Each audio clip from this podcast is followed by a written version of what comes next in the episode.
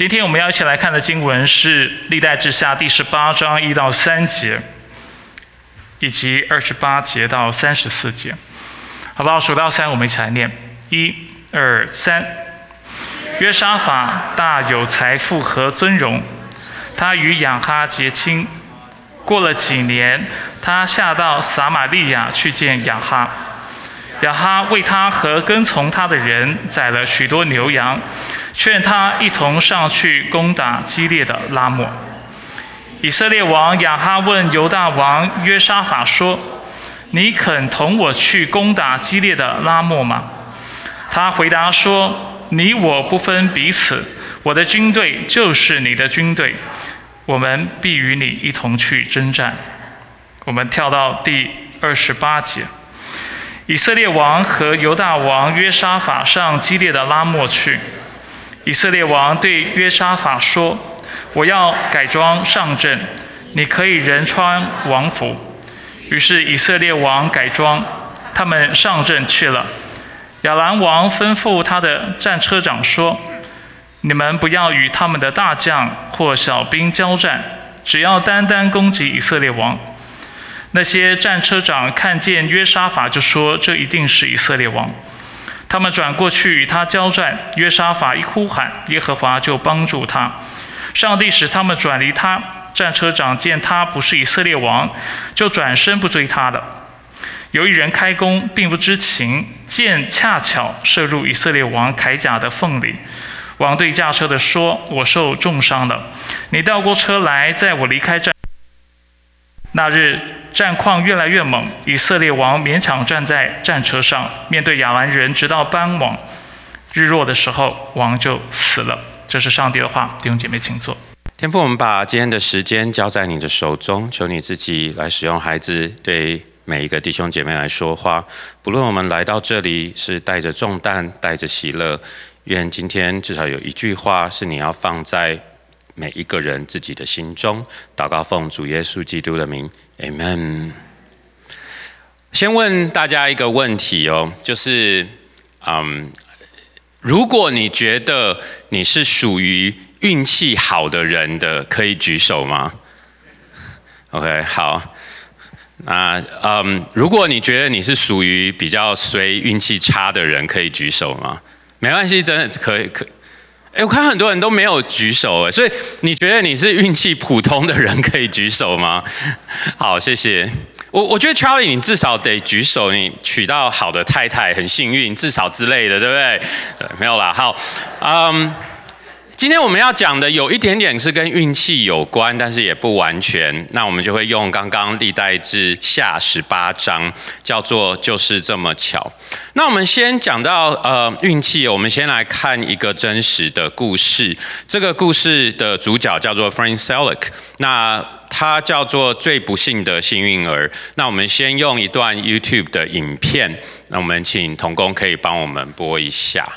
Meet Frank Selick an elderly music teacher from Croatia, and depending on how you look at it, either the world's unluckiest or the world's luckiest person to ever live. His unbelievable yet true story begins on a cold winter's day in 1962. Traveling from Sarajevo to Dubrovnik, a fault with the line caused his train to jump the track and plunge into the freezing river below. While other passengers were killed in the crash or drowned in the sinking wreckage, suffering a broken arm, Frayne managed to escape and swim to shore. Little did Frey know at the time, but this incident marked the beginning of a series of bizarre events that would occur over the next 40 years of his life.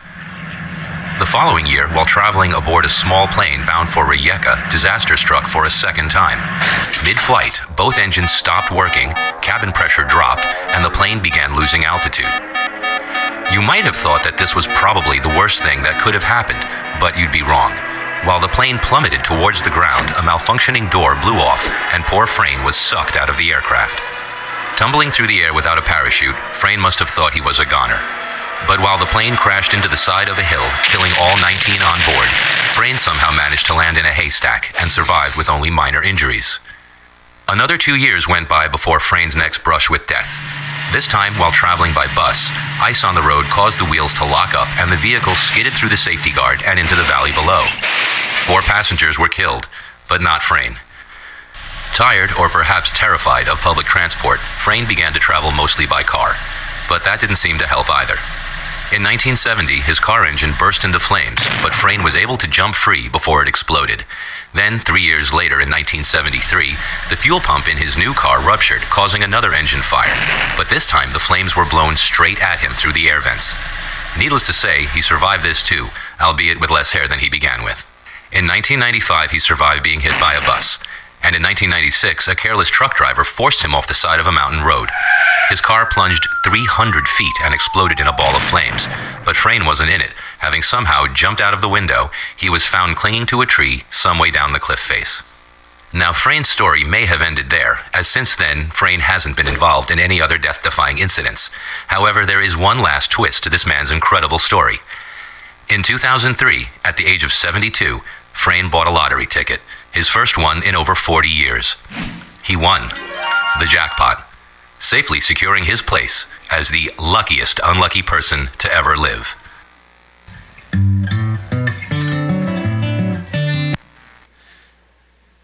不知道大家对于运气的想法是什么。那不管你相不相信运气，有的时候运气在我们的生命当中，好像还是会扮演一些重要的角色。不论你对运气是怎么看的，那我们今天就会来谈有点跟运气相关的东西。那如果你有圣经的话，可以翻到历代之下十八章。那那我们先讲一下这个故事的背景。在当时，就是我们所知道的以色列分成南国跟北国。那南国呃，南国叫犹大，北国叫以色列。但这两个国家都不是当时这个地区最强盛的国家。当时这个地区最强盛的国家是在更北边的一个叫做亚兰的国家。所以在故事的一开始，我们就看到亚兰国他打下了北国的一个地方，叫做基列的拉摩。那因为激烈的拉姆被攻占了，所以北国的王他就希望能够把这个地方夺回来，但是他又打不过强盛的亚兰国，所以他就跟南国当时呃犹大的这个王约沙法，他就说：那你可不可以帮我，我们一起去把它打回来？那我们就回到刚刚读的这个，那我就呃再再读一遍，在第一节的时候，就是我们刚刚说犹大犹大王约沙法，那大有之才就与以色列王亚哈结亲，所以他们两个是亲家。过了几年，他下到撒玛利亚去见亚哈，亚哈为他和跟从他的人宰了许多牛羊，就劝他与自己同去攻打基列的拉姆，就是他自己打不回来，他请这个南国的王帮他一起去打。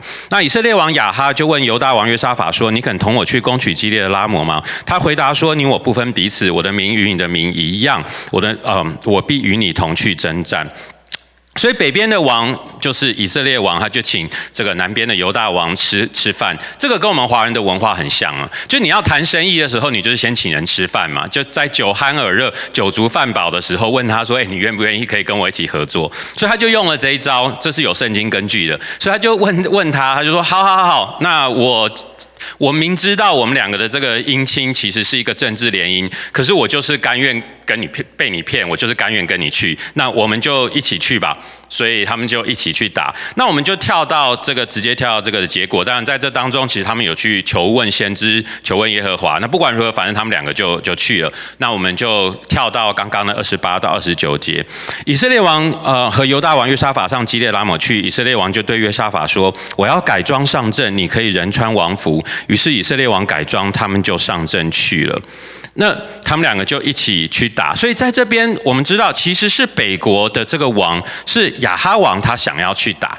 那但是呢，他做了一个很奇怪的要求，他说：“今天我们两个一起去打，但是我呢要改装，我不要穿王的服。那你是来帮我的呢？但是我请你继续穿着你王的服，然后我们两个一起去打。那。”想一想也知道他为什么要这样子做嘛，对不对？这绝对不是一个好心的，绝对不是一个谦卑的动作，对不对？他为什么要他穿着王服，我自己要改装？就是。他他要害他吧，对不对？那当然他有可能有更深的，但不管如何，就是至少他希望他去去吸引敌人的注意力嘛。那当然，你如果把他想得更邪恶，因为他们两个可能是姻亲，约沙法王死了，也许他的儿子呃继位，他们他就可以趁机怎么样去得到南国。我们先不要管是不是有这样的阴谋论，但是至少他绝对不是一个安好心的。那约沙法王呢，听到这个就说，Sounds like a great idea。那虽然。这个听起来就很怪啊，对不对？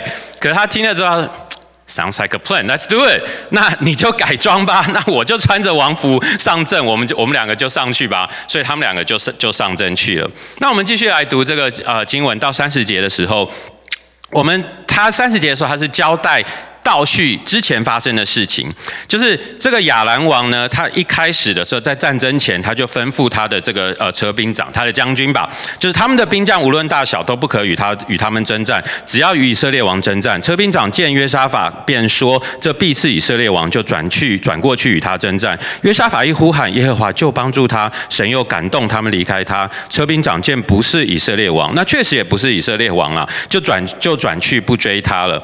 在三十三节。这个故事的结尾，他说有一人随便开弓，恰巧射入以色列王的夹缝里。王对赶车的说：“我受了重伤，你转过车来拉我出阵吧。”那日正是越战越猛，以色列王勉强站在车上抵挡亚抵挡亚兰人，直到晚上约在日落的时候，王就死了。所以，我们看到这个变装、这个改装的这个亚哈北国的这个王，反而他是中了弓箭死了。那在这边，我们有几点可以思考哦。我们可能没有人可以控制你的运气，因为运既然它叫运气，就是一个你没有办法去控制它的。可是，在圣经当中，我们学到第一个，我们虽然可以没有办法控制我们的运气，但是我们可以学习真诚不伪装。我们看到刚刚的这个经文里面，这个北国的亚哈王他做了一件事情，就是他改装上阵。那他的结局呢？我们都已经知道他。因有一个人随便开弓，恰巧射入以色列王的夹缝里。其实，在古代的战争，特别是在古晋东的战争里面，一般王很少是出战会死的，因为今天在他们的文化里面，就算抓到对方的王，也很少会去处死他，一般是用重金去赎回来。就是 a king does not kill a king。也就是说，如果他穿着好好的王服，其实人家是要抓他，因为杀他是没有什么、没有什么用、没有什么好处的。结果，因为他改装，结果他反而被弓箭不小心射死。那也很有趣哦，在圣经里面不止一次记载有王改装，那王改装通常都没有什么好下场。而且很巧的是，他们的死法都很类似。如果我们对圣经呃熟悉的话，我们可以去看萨姆尔记上，在萨姆尔记上二十八章的时候，记载了另一个当时的王，叫做扫罗王。那扫罗王他也做了一个改装的事情，当然他改装的原因不一定一样，但是我们看到他改装。他改装之后，他第二天上阵的时候，在萨姆尔记上三十一章，他说非利士人紧追扫罗和他的儿子们，就杀了扫罗的儿子约拿丹、亚比拿达麦基、舒雅，是特呃事派甚大，扫罗被攻。弓箭手追上，受伤，射伤甚重。所以我们看到这个改装，他前一天改装，他第二天他被弓箭射伤，最后死了。在历代志下有记载了另一个故事，这个王倒是一个好的王，叫做约西呃约西亚王。在三十五章二十二节的时候说，约西亚王却不肯转去离开他，他改装上阵去打仗，不听从神借尼各之口所说的话，便来到米吉多平原征战。那我们看到他接下来的结局是一样的，在二十三节，弓箭手射中约西亚王，王对他的臣仆说：“我受了重伤，你拉我出阵吧。”这好像是一个 deja vu，好像是一个重播，就是有王改装，结果他就他就中了弓箭，然后他就死了。当然，他们改装的原因不同，但是我们可以来思考改装代表什么。当然，我们现在的人。你不会没事改装，除非你是 Halloween party，对不对？但是，也许我们可以思考，在我们的生命当中，改装代表一个不真实的我们。也许改装代表是我们戴着面具，在人前人后扮演一个不真实的我们。其实，我们从小到大戴着面具，或者是某一种的改装，你在人前扮演一个，是一个非常正常的东西。我还记得，我对我来说，小时候。成为进入大人的世界，一个当时对我印象很深的，就是小的时候，我们我父母带我跟别的家庭吃饭。那你知道华人在吃完饭通常都要抢着付账吗？对不对？这是一个很正常，就是哎，我来付。抢到甚至快要打大打出手的那种感觉。那小时候我跟我父母就是有一次我们就是跟别人吃饭，然后我父母就抢着付账。那你小朋友你当然希望自己的爸妈赢嘛，对不对？所以我就希望说我爸妈能够抢到，然后就付账了啊。哎，那次他们真的抢到就去付了账，那我想说也很为他们开心。那天晚上回到家里面，我刚好听到他们两个人在房间的对话，我也不是故意，就刚好听到，就听到我爸跟我妈说。今天我们抢到那个，我们接下来这个月要省一点了。那是我算是第一次进入一个大人的世界吧。我就想说，原来抢到你们是不开心的，可是当时你们看起来很开心，你们抢到了。原来抢到付账对你们来说是一个压力，回到家你并没有真的觉得这是一件开心的事。其实戴着面具，或者是我们在人前表现一个不一样，这当然是一个小事。但是在我们的日常生活当中，是一个很正常的东西。很多东西我们其实是把它正常化了，因为我们的想法和我们所表现出来的并不见得一样。这是一个非常正常、非常平常的东西。我在我在台湾呃长大，但是我在台湾读到国一、初一，我就啊初一读完，我来美国。在初一的时候。我还记得一件事情，也是非常当时对我印象很深的。在我们那个年代呢，那读国中的时候，就是会用很多的参考书。但是其实台湾是教育部是明文规定，在那个年代是不能够用参考书在课堂上，你只能够用课本。而不能够用参考书，但是大家都会用参考书。那我还记得印象很深。那我们每一天都用参考书，其实我们每个人都有，就是老师会要大家强迫大家去买大概三三四本的参考书，每一每一堂课。那有一天呢，老师就说：“哎，请大家明天不要带参考书来了。”然后我就想说：“哎，怎么这么难得？”接下来呢，他说明天呢，因为有教育部的督学要来我们学校视察，所以请大家明天不要把参考书带来了。那对我来说，就是哦，原来老师也是活在这样子的一个，他他也要去扮演一个在人前人后是不一样的东西。那我就渐渐的了解，原来在所谓大人的世界里面，就是这是一个很平常的东西。那其实也是给我们思考哦。我不知道大家在你的生活当中，你多尝试戴着面具的。但是很多时候，甚至我们来到教会的时候，我们也是戴着面具的，因为我们可能要在人前去表现的是一个样子。我希望大家看到我的是那个样子，也就是我们常常习惯的是戴着面具。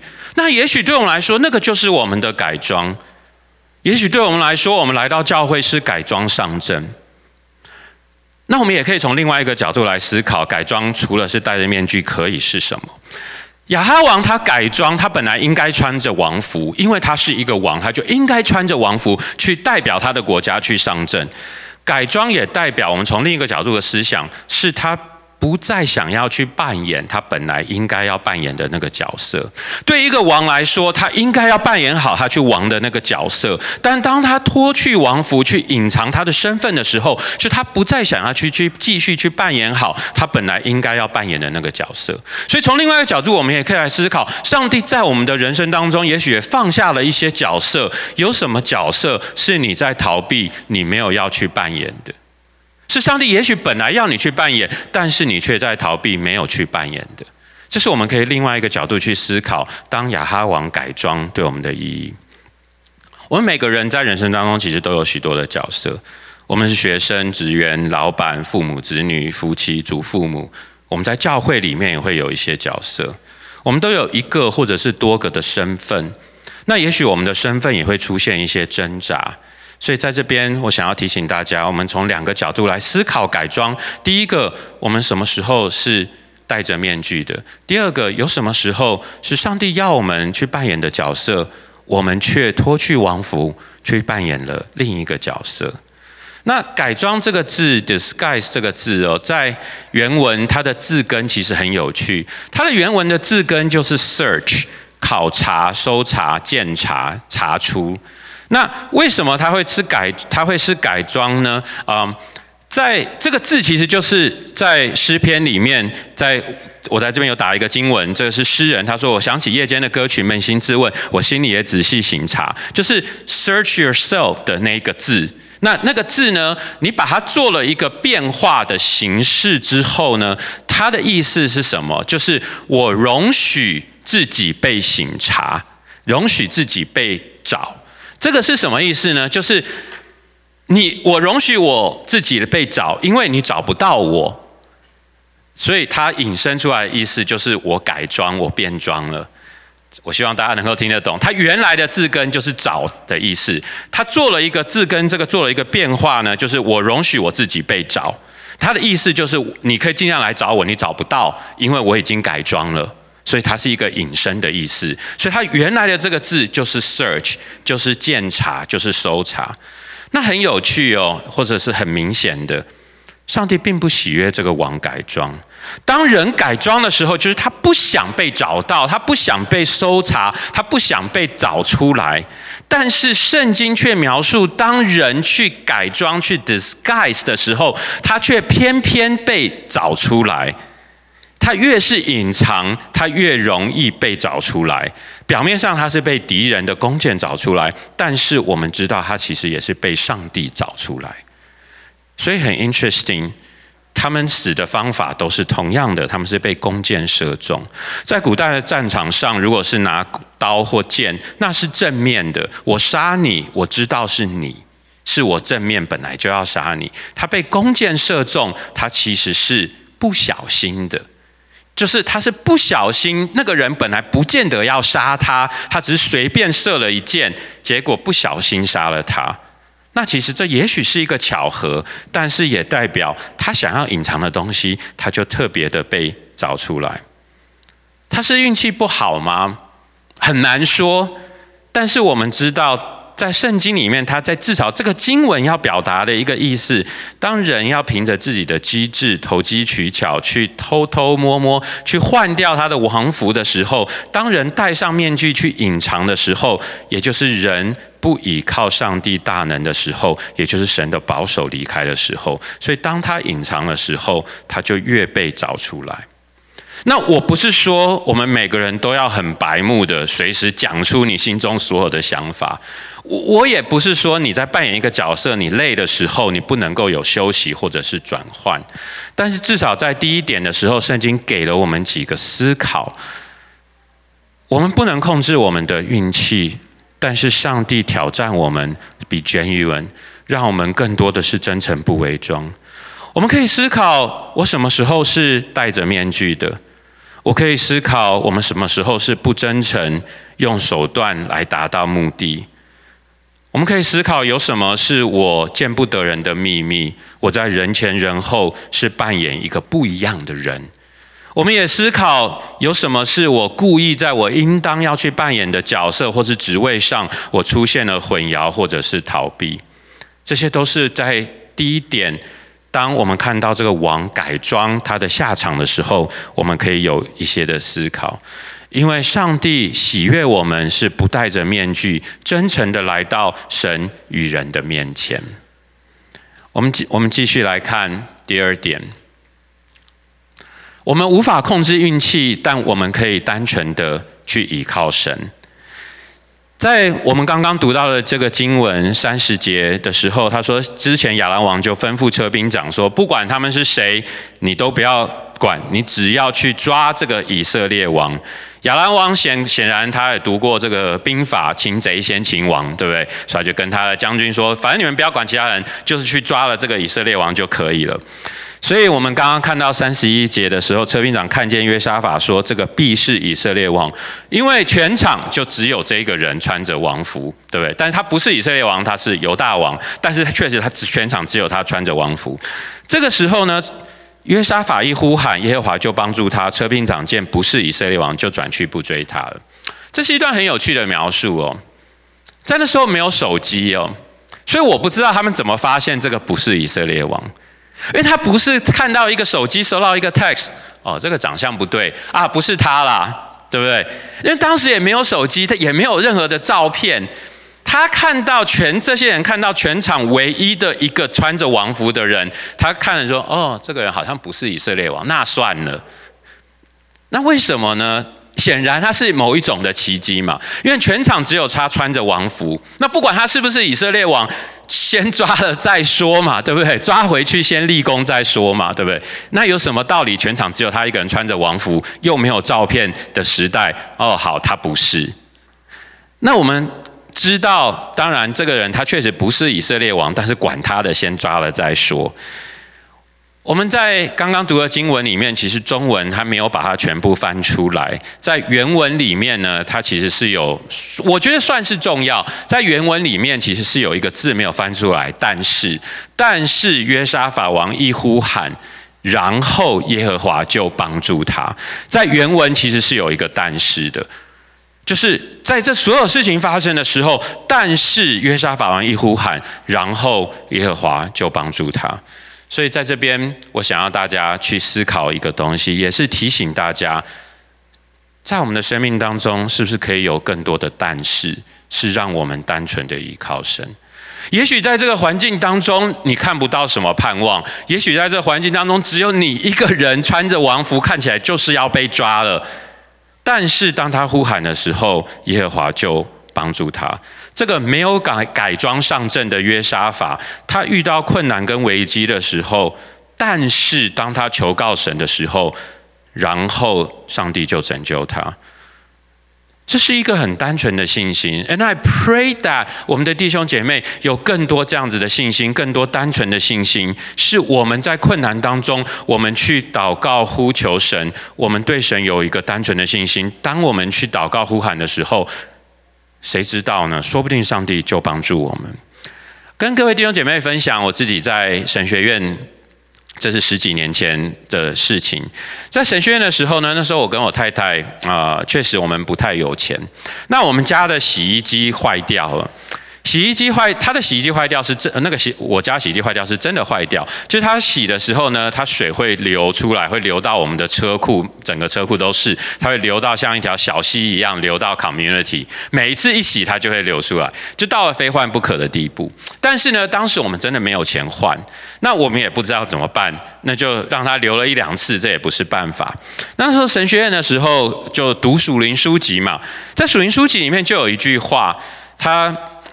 讲，其实我觉得是一个很单纯的话啦，但我也不知道是不是废话。他就是说，每一个分子都是上帝掌握的。那我自己是分子生物的研究所，所以我听到分子的，我就觉得特别有那个感动，就好像提醒我，好吧，每个分子都是上帝掌控的。那我就想说，那这个洗衣机里面的分子零件也是上帝掌控的，我就为这个分子来做宣告的祷告好了。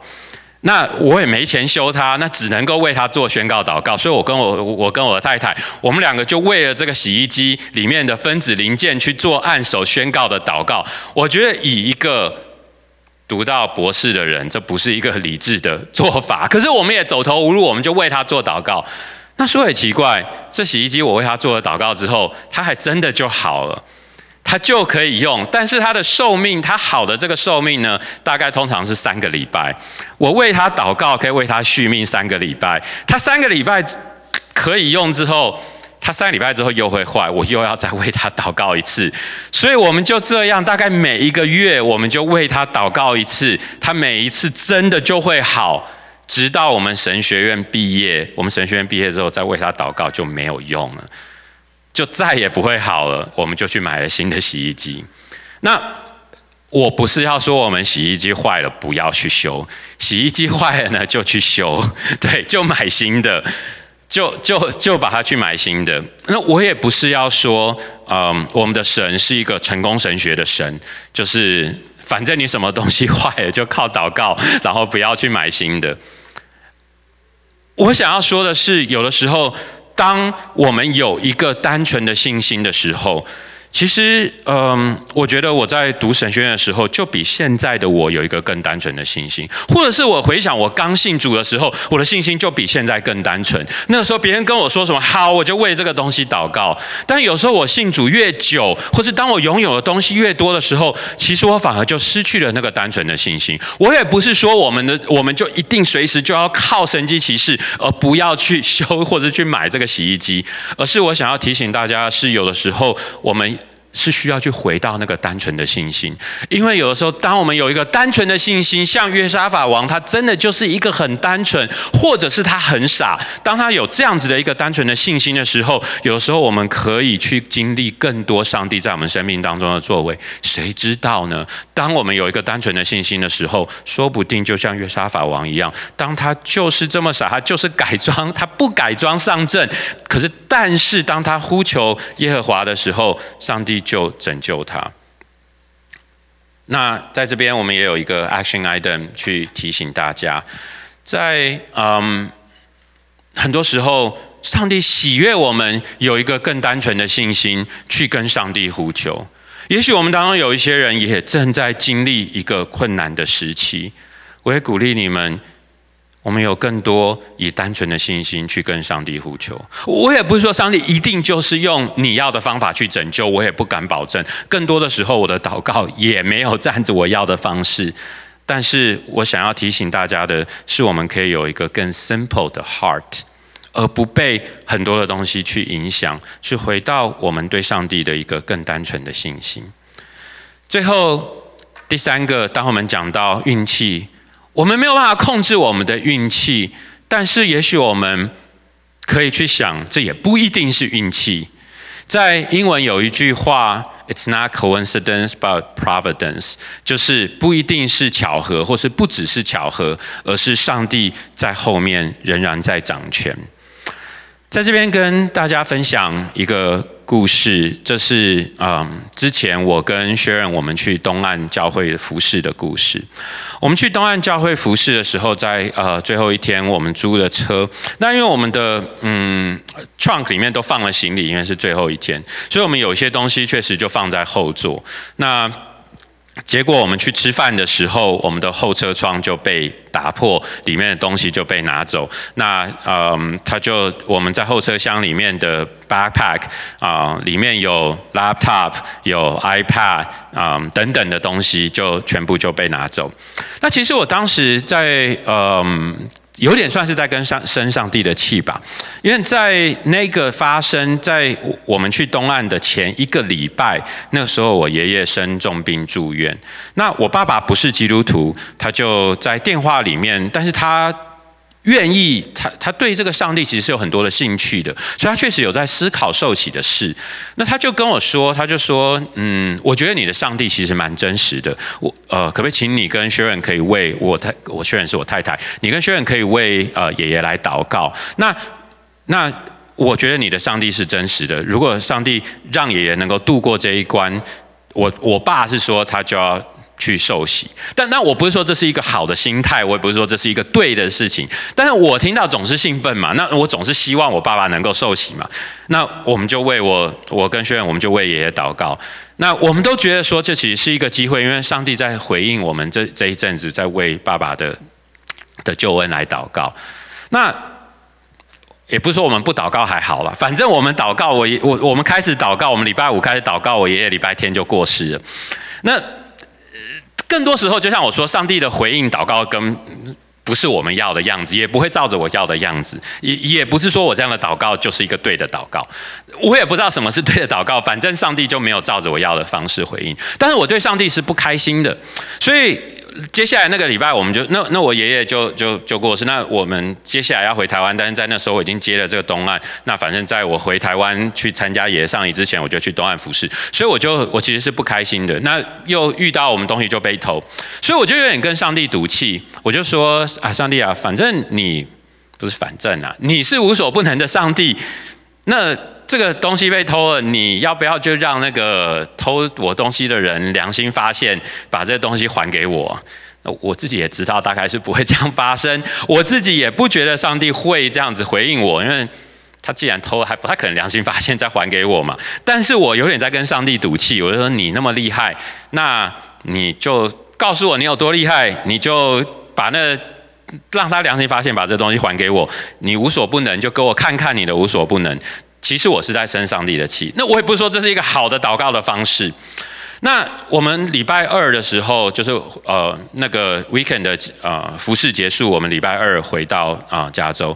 在礼拜四的呢，礼拜四的时候呢，我就收到了一个 email，一个陌生人写来的，他就说呃你可能不认识我啊，但是呢我有一个很重要的这个问题，也许是你会知道的，听起来就很像诈骗呢。但是我接下来在看的时候，他就说哦我们捡到了一个 backpack，然后旁边还有一些。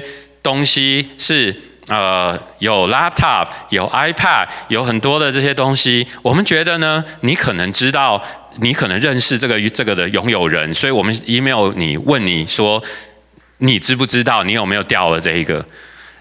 我就想说也太神奇了吧，然后他就给了我一个电话，我就打回去给他，所以是这样子的，就是有。一个人他在他的 apartment 的 dumpster 就是大垃圾桶，他去倒垃圾的时候呢，他就突然看到，哎，这个里面好像有个 backpack，他就想，他就突然有个感动。通常你去倒垃圾里面有 backpack 也很正常嘛，他就突然有个感动，就爬进去把那 backpack 捡出来，然后就看到里面有 laptop 跟 iPad，然后他就想说，哎。那我们看看这个，说不定是别人不小心丢在这里，他就打开这个这个 laptop。那那时候也没有那种密码，反正就打开。那他，但他也不知道这个是谁的，所以他就看到里面的 email。那里面的 email 有一个是那是 Sharon 的的 laptop，我太太的 laptop。那刚好我刚好在跟他 email 在谈一个事情，他就看到我刚好写了一个 email 给 Sharon，然后里面讲到就是我爷爷过过世的这个事情，因为我们那时候刚好在讨用 email 讨论一个事情。我跟我太太不常用 email 啦，但刚好我们就是用那个，对，那他就想说，哦，既然讨论到有人过世，那应该是认识这个者的人，所以他就写了一个 email 给我，嗯，然后他就把所全部的东西寄过来给寄回来给我，也许是巧合吧。我我也不知道为什么那个人他会爬进那个 dumpster 把这东西全部捡出来，然后花这样的心思去找出这个是有是谁拥有者是谁，然后还愿意把全部东西寄回来给我。呃，我是寄了一个 gift card 过去谢谢他，他他也不收我的钱，他就把全部东西寄回来给我。也许是巧合吧，但也许不是。就像我们生命当中很多的东西，也许是运气好，但也许也不一定是。我们来看刚刚回到刚刚的这个经文呢，他说有一人随便开工，呃，刚刚 Charlie 呃王牧师读的这个是有一个人啊，好像是他不是故意的，是不是啊？我忘记你的版本里面好像说不是不是故意的啊，就射了一箭，然后恰巧射到这个以色列王的夹缝里面。我们如果仔细来读这个人，他说有一人，原文叫做某人，就是 a certain man，someone。某人，呃，在原文里面的“随便开工”呢，就是他的“随便”这个字，中文是翻成“随便”哦，但是他在原文就是我们知道圣经是用希伯来文写，英文它是翻成 “at random”，就是恰巧或者是随机，他随机射了一箭。但是在原文里面这个字很有趣哦，我们读的时候会觉得它是一个巧合，但是在原文它用了一个字。他用的这个字，希伯来文的原文叫做 “tom”。“tom” 这个字是什么意思呢？它是完全的意思，就是无可指责的意思，是很正直、很单纯的意思。那这个字确实在这个这个上下文里面可以翻译成巧合。我解释一下它是什么意思，就是这个人很单纯、很正直，没有任何的恶意去射了一箭，结果刚好射到。的意思，那确实中文翻译成巧合，或者是随意、随机，或是 random，是符合这个意思的。就是这个人他射这一箭的时候，他是一个完全正直的，他没有任何的恶意，他没有任何想要射死谁的这个意思。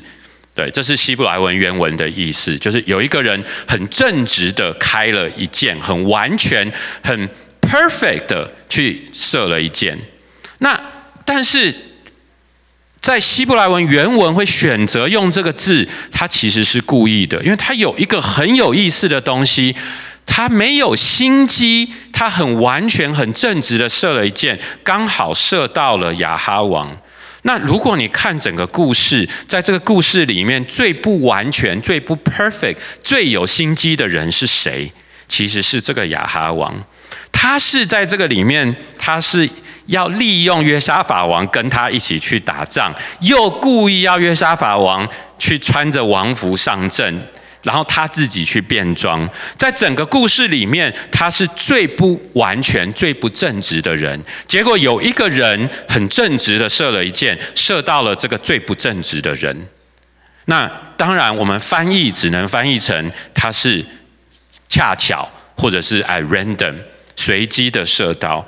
但是我们知道，在希伯来文原文，它要表达的东西是 more than chance，它不只是巧合，它不只是恰巧，这也不只是随便刚好射到的，因为一个人很正直的射了一箭，射到了一个很不正直的人的身上，那所以他的意思是，有人很无辜的射箭，射到了一个最。有罪的人身上，这个是原文他要表达的意思。因此，我们知道圣经其实要告诉我们，也许一些的巧合，它不一定是巧合。也许在我们生命当中有一些是运气的东西，我们不一定是归功或是归罪给运气。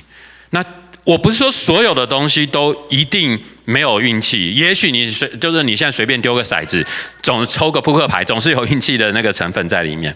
我不是说人生当中没有运气的东西，但是有几个 action item 我们可以去思考的，就是很多的东西也许不一定是运气或巧合，而是上帝的护理或祝福在后面。